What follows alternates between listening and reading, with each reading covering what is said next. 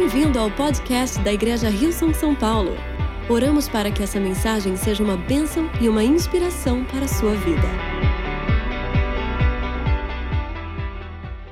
A gente vai falar um pouquinho sobre isso hoje. A gente vai falar sobre uma história incrível que está no livro de João, no capítulo 4. Enquanto você abre a sua Bíblia, antes de ler, eu queria te perguntar: você tem.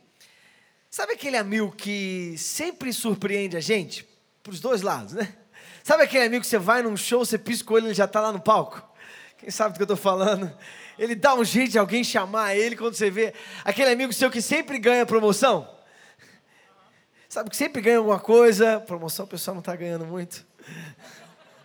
Gente, outro dia eu ganhei. Eu uso o negócio do aplicativo no posto, ganhei um abastecimento. Olha, Deus é bom. Acontece.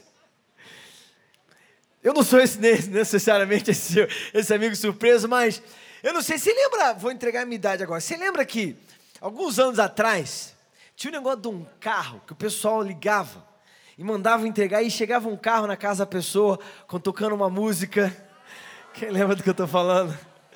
Aí ele levantava, abria a mala assim, aquela caixa de som. Aí vinha aquela mensagem gravada, o amor, aquelas coisas brega. Alô, Tijuca, né? Era aquele negócio assim, você não sabia se ficava feliz, você ficava com raiva da pessoa que mandou.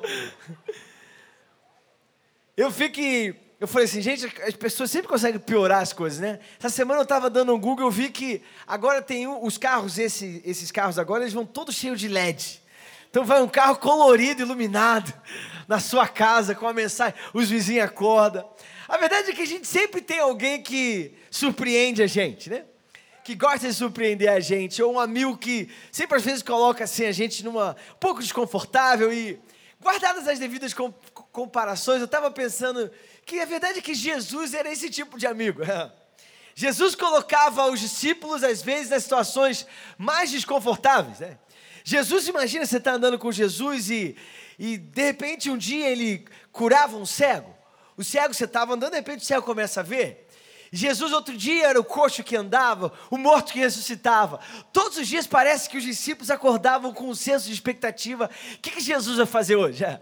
E Jesus ele também fazia algo que deixava os discípulos muito desconfortáveis. Jesus, por várias vezes, ele, ele escandalizou os discípulos. O que, que, é isso? Ele fez coisas que os discípulos não esperavam que ele fizesse, ou os discípulos nem acreditavam que ele poderia fazer. E a verdade é que se Jesus ainda não te escandalizou, é porque você não chegou perto o suficiente. Porque Jesus, mais cedo ou mais tarde, ele vai chocar a sua forma de pensar. Jesus, mais cedo ou mais tarde, vai chocar a sua forma de ver as coisas. Ele vai fazer com que a sua mente entre em um colapso, vamos dizer assim, positivo. Onde você vai começar a ver as coisas da perspectiva dele. E é isso que Jesus fazia o tempo todo. Nessa história que nós vamos ver, Jesus fez isso a partir do encontro que ele teve com uma mulher que mudou a história daquela, da, da vida dela para sempre, que mudou a história de uma cidade para sempre, que impactou a nossa vida. Eu queria ler com você, João, queria que você abrisse a sua Bíblia no livro de João, no capítulo 4, a gente vai ler a partir do versículo 4. João 4, 4 diz assim na minha Bíblia.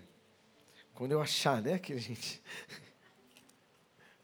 João 4, 4 diz assim: Era-lhe necessário passar por Samaria.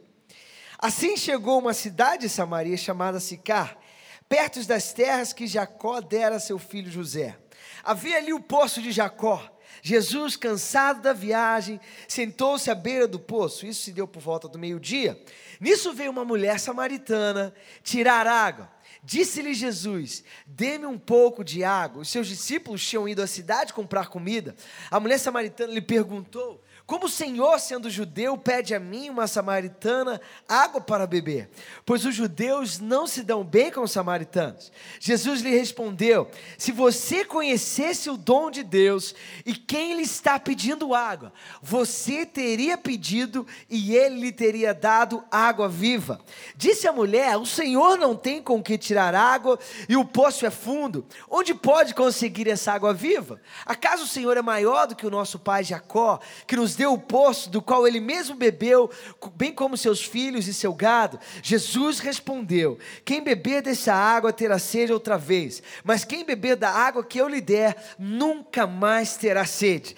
Ao contrário, a água que eu lhe der se tornará nele uma fonte de água a jorrar para a vida eterna. A mulher disse: Senhor, dê-me dessa água para que eu não tenha mais sede, nem precise voltar aqui para tirar água. Queria te convidar a fechar os seus olhos. Senhor, muito obrigado pela tua palavra. Nós te agradecemos porque a tua palavra pode mudar a nossa forma de pensar. A tua palavra pode nos levar a enxergar as coisas da forma como tu enxergas. E, Pai, nós pedimos que através dessa história, a tua palavra, tu possas revelar em nós. Tu possas trazer ao nosso coração aquilo que tu queres falar conosco. Tu possas trazer luz, clareza à nossa forma de pensar, para que nós possamos entrar em tudo aquilo que tu tens preparado para nós. Essa é a nossa oração. E uma igreja cheia de fé, de junta. Uau, que história incrível! A gente vai desenvolver alguns pontos aqui dessa história e é lindo entender um pouquinho do contexto dessa história e o porquê essa história se torna algo tão significante, porque essa história se torna algo que escandalizou discípulos e que talvez escandalizou talvez uma nação inteira. A história acontece onde Jesus tem um encontro com uma mulher samaritana. E só nesse contexto já tem muitas coisas que nós podemos aprender. Os judeus eles não se davam com os samaritanos porque os judeus acreditavam que os samaritanos, a cultura deles foi misturada com práticas que eles acreditavam que eram práticas desobedientes à lei de Deus. Então eles viam os samaritanos como pessoas impuras, pessoas que eram contrárias a Deus. Então eles não tinham relacionamento nenhum. A mulher, naquele contexto, no, naquele contexto da sociedade, era extremamente marginalizada. Para você ter uma ideia, um homem não conversava com a mulher, com a sua própria mulher em público. Quanto mais ter uma conversa com alguma mulher em público. E Jesus aqui escandaliza os seus discípulos. Jesus começa uma conversa com essa mulher. E depois nós vamos ler mais um pouquinho quando os seus discípulos voltam e encontram Jesus. Jesus está tendo uma conversa sozinho, um homem solteiro, judeu, tendo uma conversa com uma mulher samaritana. Isso é algo que talvez nunca tinha acontecido na história, mas é aqui que Jesus entra. Jesus entra quebrando paradigmas, Jesus entra quebrando tabus, Jesus entra virando mesas como ele sempre fez, para mostrar o amor que ele tinha por uma pessoa, para mostrar o amor que ele tinha por aquela mulher. É interessante que a gente vê, a gente lê o que? A história diz que era necessário Jesus passar por Samaria. A história fala sobre uma cidade inteira. E é lindo ver como Jesus na Bíblia, ele se, diversas vezes ele falava com as multidões, mas a Bíblia se importou bastante para registrar mais momentos dele tendo encontro com indivíduos do que ele com as multidões. Porque é assim a forma que Jesus pensa. Jesus alcança uma multidão através do indivíduo.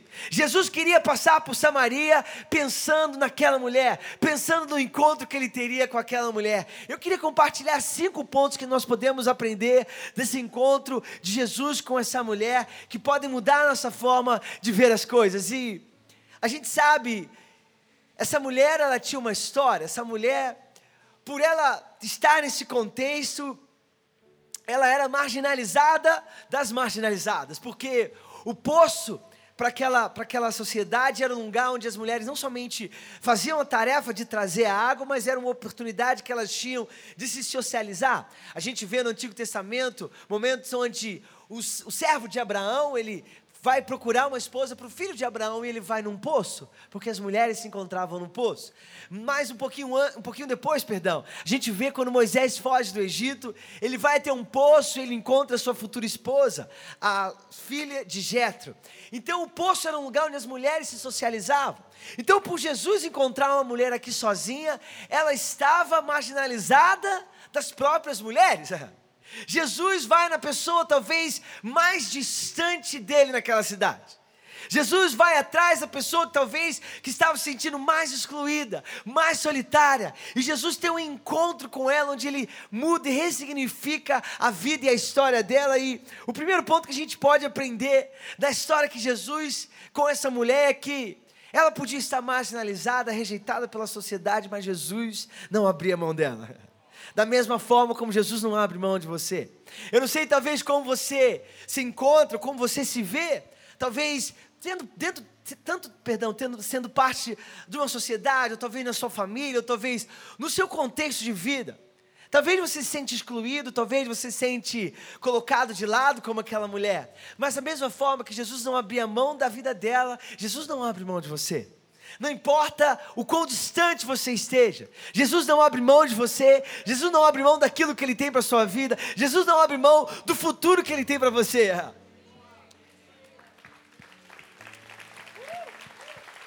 E ali da gente vê como que Jesus, através daquela conversa com aquela mulher, ele foi trazendo cada vez mais significado à vida dela e ele foi mudando a forma dela se ver, ele foi mudando a forma dela se relacionar com, com os próprios homens, ele foi mudando a forma dela se relacionar com a divindade, com a espiritualidade. Jesus, Jesus foi impactando a vida dela de pergunta em pergunta. E nessa conversa que Jesus teve com ela, a gente viu que a primeira coisa que ela respondeu foi: Como que você, um homem judeu, pode vir falar comigo, uma mulher samaritana? É interessante como aquela mulher ela colocou barreiras entre ela e o relacionamento dela com Deus. Ela falou: existe uma barreira entre nós dois e nós não deveríamos estar tendo essa conversa. Eu não sei se na sua, na sua própria história você coloca barreiras no seu relacionamento com Deus. Você coloca às vezes barreiras no seu relacionamento com Deus que nem Deus põe.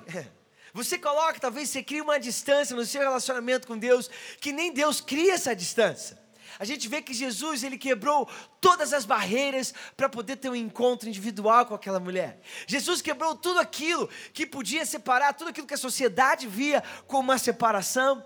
Jesus quebrou tudo aquilo que podia ser, podia distanciar ele daquela mulher para poder ter uma conversa individual com ela.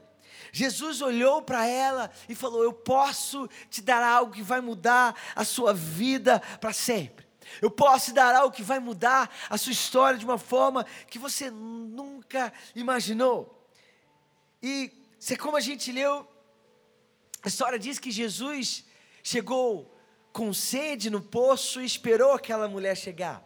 O segundo ponto dessa mensagem é que Jesus sempre dá o primeiro passo na nossa direção. Quando aquela mulher chegou naquele poço, Jesus já estava lá esperando por ela. E aquele poço para aquela mulher, como nós falamos, era o que representava a própria exclusão dela. Aquele poço representava o esforço que ela fazia para poder se satisfazer. E o esforço que ela podia, poderia fazer para poder continuar vivendo. E eu não sei, talvez, o que representa um poço para você, no que representa o seu poço. Talvez aquele símbolo para você, aquele lugar que representa para você a sua própria exclusão ou talvez que representa o seu esforço para que você possa se sentir amado, aceito. Eu queria te falar que Deus foi o primeiro que foi na sua direção. Deus não te olha como uma pessoa excluída, Deus não te olha como uma pessoa marginalizada, Deus te olha como uma pessoa que faz parte exatamente do plano que Ele tem para a humanidade. Deus não abre mão de você, Deus não abre mão do futuro que Ele tem para você. Deus foi o primeiro que andou, que deu um passo na sua direção. Aquela mulher não esperava que ninguém desse um passo nessa direção dela. E Jesus foi o único que foi na direção dela. Jesus foi o único que começou uma conversa com ela e abriu talvez tudo aquilo que ele estava sonhando para a vida dela. Como eu falei, o poço para aquela mulher representava aquilo que ela poderia conseguir com o esforço dela para tentar satisfazer. E quando a gente vê na conversa dela com Jesus, depois que ela pede água para Jesus. Jesus fala assim para ela: Vá, chame o seu marido e volte. Não tenho marido, respondeu ela. Disse-lhe Jesus: Você falou corretamente dizendo que não tem marido. O fato é que você já teve cinco, e o homem que você está hoje, um homem com quem vive, não é seu marido. O que você acaba de dizer é verdade. Disse a mulher: Senhor, vejo que és profeta. Os nossos antepassados adoraram nesse monte. Mas vocês, judeus, dizem que Jerusalém é o lugar onde se deve adorar. Jesus declarou: Creia em mim, mulher. Está próxima a hora em que vocês não adorarão ao Pai nesse monte, nem em Jerusalém. Vocês, samaritanos, adoram o que não conhecem. Nós adoramos o que conhecemos, pois a salvação vem dos judeus. No entanto, está chegando a hora, e de fato já chegou, em que os verdadeiros adoradores adorarão o Pai em espírito e em verdade verdade.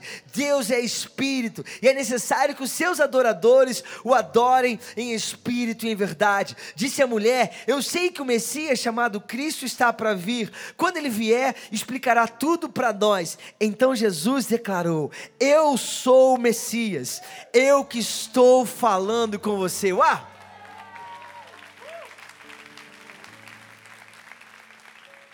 É interessante como Jesus escolheu se revelar para aquela mulher.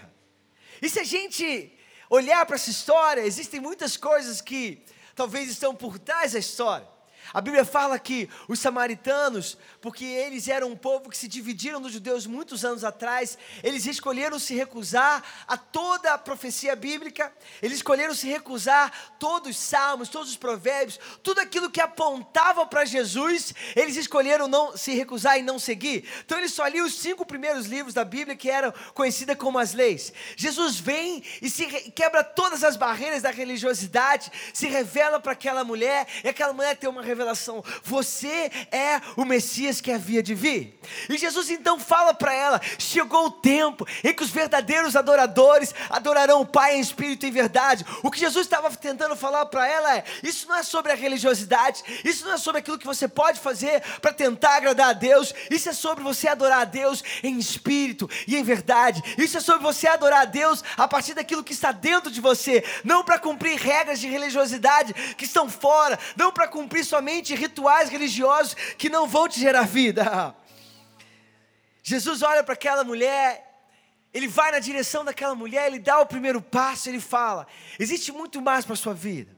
Talvez quando você pensou que esse era o seu fim, eu quero te dizer que existe muito mais. E o terceiro ponto que, que, que a gente pode aprender com essa história é que Jesus sempre te vê além de como as pessoas te veem. Jesus olhou para aquela mulher e falou: Existe mais dentro de você. Existe uma vida que pode honrar dentro de você. Se você soubesse, se você conhecesse quem eu sou, se você conhecesse aquilo presente que eu posso dar, você me pediria e essa água jorraria de dentro de você. Jesus estava falando para ela: você não é aquilo que as pessoas dizem que você é. Você é muito mais do que aquilo que as pessoas dizem que você é. Talvez as pessoas te veem como uma pessoa excluída, como uma pessoa talvez que não tem direito aquilo que os outros têm direito, mas você tem direito. Você tem direito porque eu te amei primeiro. Você tem direito porque eu vim atrás de você. Isso se trata daquilo que eu quero fazer em você. Isso se trata daquilo que eu posso fazer através de você. Isso não se trata da religião. Isso não se trata de regras religiosas. Isso se trata de uma vida que vai fluir do seu interior. Eu não te vejo como uma mulher samaritana, eu te vejo como alguém digna do meu amor. Eu te vejo como alguém digna de tudo aquilo que Deus está preparando. Eu te vejo como alguém que está muito além do seu próprio passado. O quarto ponto que a gente pode aprender com essa história é que Jesus se importa com a sua história. Jesus se importa com a sua história porque a sua história importa para Deus. Aquela mulher, ela fala que ela já teve cinco maridos e o que ela estava atualmente não era marido dela. E Jesus, perdão, Jesus fala isso para ela. Ela somente reconhece que ela não tinha. Ela somente reconhece que aquilo que ela estava vivendo era uma mentira. Porque ela estava vivendo com alguém que não representava aquilo que realmente era. E Jesus falou: Você falou certo. Você começou a ver a sua vida da forma como ela realmente está mas eu quero te falar da forma como ela pode ser. Eu quero te falar daquilo que está diante de você. Não importa qual foi o seu passado, não importa as suas experiências, não importa nem como as pessoas te rotulam por causa daquilo que você viveu. Eu não te rotulo por causa daquilo que você viveu. Eu te falo, eu falo na vida que você pode viver. Eu falo da vida que está diante de você. Eu falo que dentro de você, uma mulher pecadora, rejeitada, vai fluir vida, vai jorrar vida, uma vida que vai impactar todos aqueles que estão ao seu redor. E esse é o Jesus que escandaliza. Jesus olha para uma mulher pecadora, uma mulher rejeitada pela sociedade, e ele fala: de você vai jorrar vida. Jesus olha para alguém que as pessoas olhavam e eles excluíam ela e falavam: Você não é aquilo que as pessoas dizem que você é. Não importa como foi o seu passado, não importa como você se vê. Eu vejo você com um futuro lindo. Eu vejo você como uma pessoa que vai jorrar salvação do seu interior para toda a humanidade. Foi isso que Jesus falou para aquela mulher. Jesus cruzou todas as barreiras que existiam para ter uma conversa com ela. Jesus foi o primeiro que foi na direção dela. A história dela importava para Jesus. E é muito interessante a gente ver que essa era uma sociedade muito pública. Se uma pessoa adulterava, ela era apedrejada em público. Tudo que acontecia na vida dela, na vida da, da, daquela sociedade, se tornava algo público. E é interessante como nessa conversa ela, essa mulher fala que vejo que és profeta.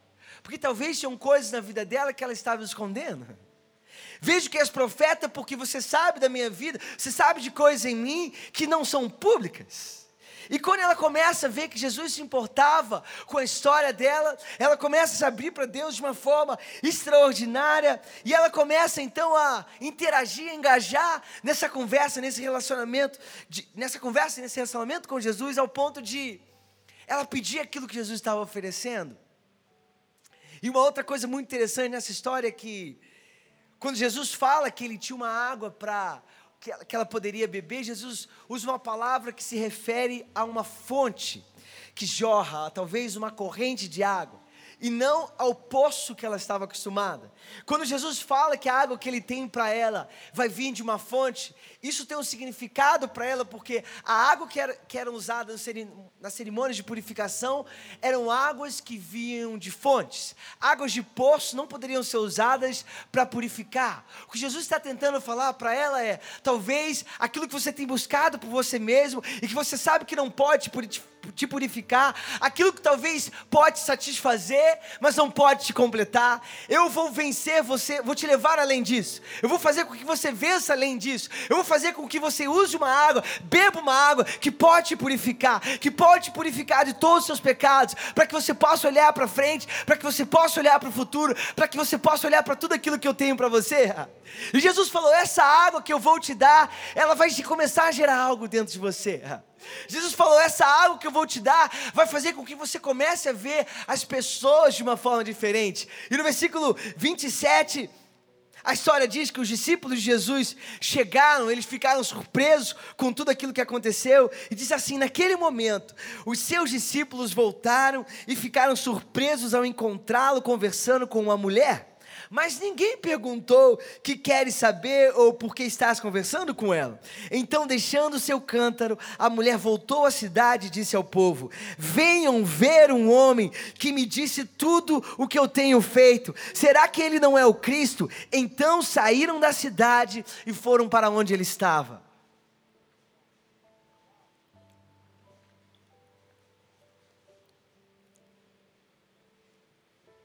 Voltando, os seus discípulos chegaram, encontraram Jesus e estavam perplexos com ele falando com uma mulher. A mulher deixa o cântaro, vai para a cidade e olha para as mesmas pessoas que rejeitavam ela. Aquela mulher olha para aquelas mesmas pessoas que marginalizavam ela, que excluíam ela, e ela olha nos olhos dele e fala assim: venham ver. Venham ver um homem que me conhece como ninguém. Venham, venham ver um homem que falou tudo sobre a minha vida. Venham ver um homem que me deu o propósito. Venham ver um homem que ressignificou a minha história. Ela olha nos olhos aquelas mesmas pessoas que talvez foram o, o, o foco do ódio dela para a vida toda e ela consegue jorrar uma vida para eles, jorrar uma vida que não pode ser jorrada a partir de uma forma natural, a partir de um poço normal. Ela consegue jorrar uma vida que somente pode ser jorrada a partir da fonte de água viva, a partir da certeza daquilo que Deus tinha para ela, a partir da salvação de Deus para ela. Isso não é sobre nós tentarmos o nosso jeito humano convencer as pessoas. A salvação não é sobre a gente tentar vender Jesus da melhor forma, vamos dizer assim. A salvação é sobre nós apontarmos as pessoas para Ele. E Deus faz aquilo que Ele precisa fazer. É lindo ver nessa história que Jesus não cobrou nenhuma mudança nela antes de dar uma promessa para ela. Jesus não viu nenhuma mudança na vida dela antes daquela mulher pecadora jorrar água viva para uma cidade inteira. Talvez é a nossa mente que precisa ir além dos nossos julgamentos, que precisa ir além das, das nossas, talvez, a forma como a gente categoriza as pessoas. Porque talvez é aquela pessoa que no carnaval fez o que ela quis, que Deus vai usar para impactar uma cidade inteira. E é assim que Deus usa os jeitos dele de fazer as coisas na vida das pessoas para escandalizar a nossa forma de pensar. Porque Deus usa quem Ele quer, Deus vai atrás de quem Ele quer, e quem somos nós para afastar as pessoas daquilo que Ele tem para elas? Isso se trata de nós apontarmos as pessoas para Jesus, isso não se trata de nós mudarmos nada, mudarmos a forma das pessoas pensarem. Só tem uma pessoa que pode mudar a forma de alguém pensar, essa pessoa é Deus. Só tem uma pessoa que pode tocar no coração de uma pessoa, e essa pessoa é Deus. Você sabe que a Bíblia diz que o Espírito Santo, ele nos convence do pecado, daquilo que nós estamos fazendo de errado, daquilo que nós, do alvo que nós estamos errando. O Espírito Santo, ele nos convence da justiça, que é a justiça de Deus, que nós que significa que nós somos justificados por causa daquilo que Jesus já fez por nós. E o Espírito Santo nos convence do juízo de Deus, que é a certeza do que ele tem para nossa eternidade. O Espírito Santo que faz isso, não somos nós. O que nós fazemos é o que essa mulher fez. Venham ver um homem. Venham ver alguém que me conhece como ninguém. Venham ver alguém que me ressignificou a minha vida, que ressignificou o meu propósito, que me deu um futuro que eu não tinha. Venham ver um homem que está impactando a história da humanidade. Venham ver. Isso é a única coisa que Jesus espera de nós. E o quarto ponto que eu queria compartilhar dentro desse contexto é que Jesus se importa com a sua história. Foi a história daquela mulher que impactou uma cidade inteira. Jesus se importa com aquilo que você já viveu.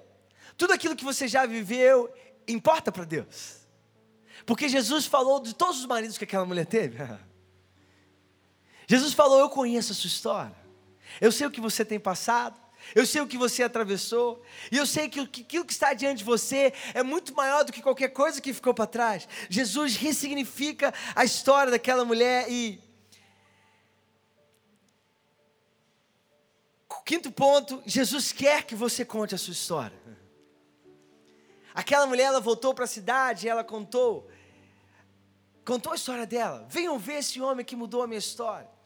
E tem um milagre acontecendo aqui. Diz que a cidade inteira foi até onde Jesus estava. E se a gente entender esse contexto, a mulher ela não era ouvida. Quanto mais ela ser ouvida por uma cidade inteira e a cidade inteira obedecer a ela. Isso é coisa que só Deus pode fazer.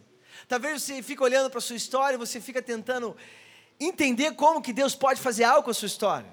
Eu queria te falar que você não precisa entender, você só precisa confiar. Você só precisa contar a sua história. Quando você conta a sua história, você aponta as pessoas para Jesus, a sua história é suficiente para Deus fazer aquilo que Ele precisa fazer na vida das pessoas. Né? O nosso trabalho é simplesmente apontar as pessoas para Jesus, é somente falar daquilo que Deus fez conosco, e é o trabalho de Deus trazer as pessoas para Ele. E o que a gente vê acontecendo aqui, quando essa mulher começa a contar, a água da vida começa a jorrar a partir das palavras dela.